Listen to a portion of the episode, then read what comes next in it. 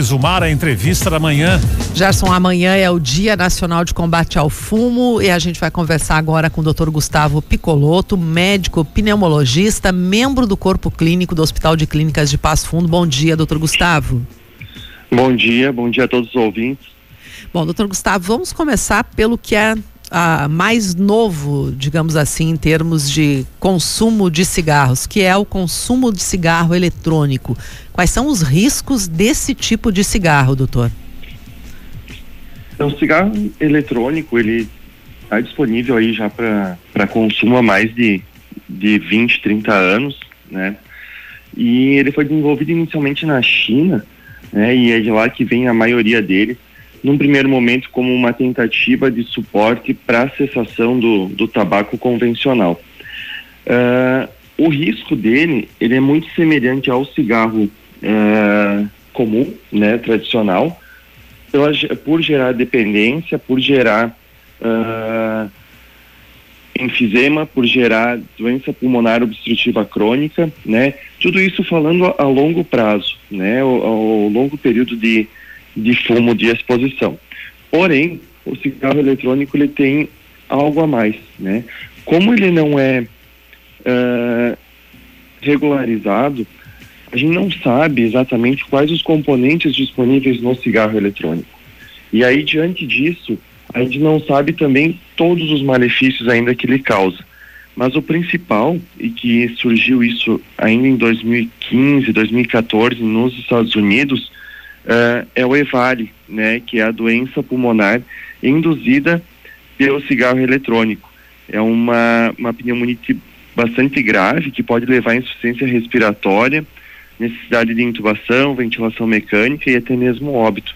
Então ele vai variar conforme a res, no momento mais agudo a resposta do organismo do paciente aquele contato e a longo prazo uh, causando doenças uh, tabaco relacionadas. Assim, num primeiro momento, então, doutor, a gente pode afirmar que ele é muito mais nocivo que o tabaco comum, co convencional. Sim. E, é, e, e, esse, o público que utiliza esse tipo de cigarro, ele é mais jovem? Qual é, quais são as características? Que perfil é esse? É, sim, o, o, público que consome o cigarro eletrônico é um público mais jovem, né? É, pelas características do dispositivo, né? O dispositivo é um dispositivo que parece um pendrive, que parece é, né, um chaveiro, é, tem aromas, né, sabores agradáveis, não tem o cheiro ruim dos cigarros convencionais, ele não tem uma proibição de uso em ambientes fechados. Né? Ele não tem aquele estigma do cigarro tradicional, onde a, as pessoas olham e têm um julgamento de, né, quanto ao tabagista, uh, e virou moda, né? Virou uma coisa acessível uh, e moda entre os mais jovens. Uh, não só em torno de 14, 15 anos, mas o público universitário também fazendo muito, muito uso disso.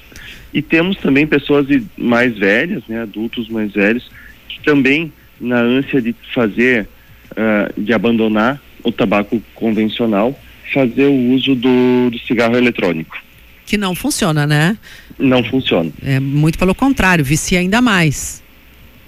Exato. O, o cigarro eletrônico ele vai dar essa falsa uh, impressão, né, de que você não está fumando a nicotina, que não está fumando cigarro normal, porque não vai ter cheiro, porque não vai ter uh, fumaça, hum, mas na verdade os componentes que existem ali dentro são muito mais nocivos do que o próprio cigarro convencional.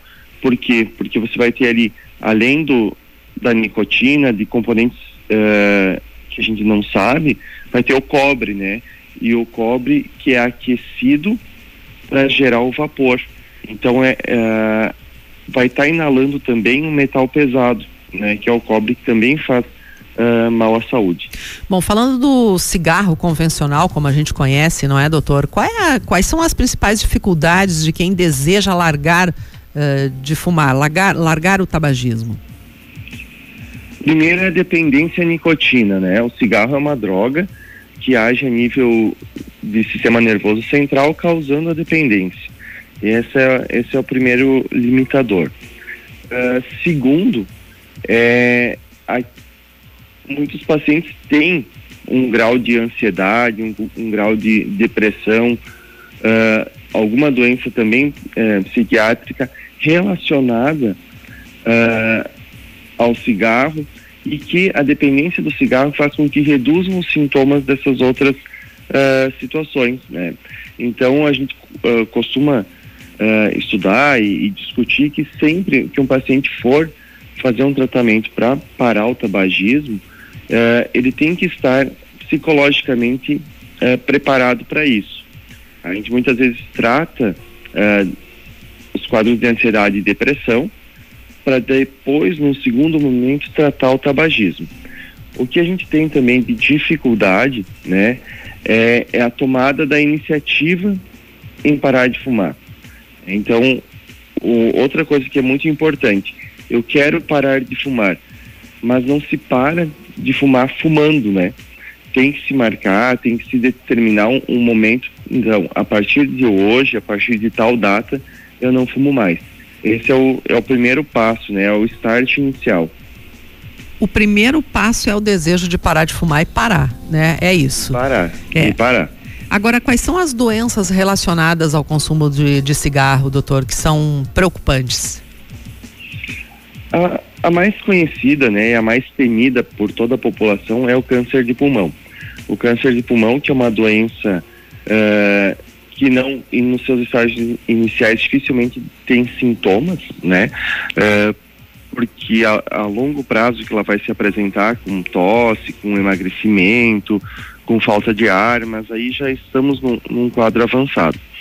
Uh, outras doenças como o enfisema, que é a destruição né, da capacidade do, dos alvéolos ali de, de fazer o processo de respiração, a DPOC ou doença pulmonar obstrutiva crônica, uma bronquite crônica por lesão dos brônquios, então eles ficam mais inflamados, ficam mais uh, grossos, limitando o fluxo de ar no pulmão. Uh, o câncer de boca, de esôfago, né, de, uh, que também são tabaco relacionados, o, a dependência à nicotina, a, as pneumonites descamativas consequentes ao, ao tabaco também.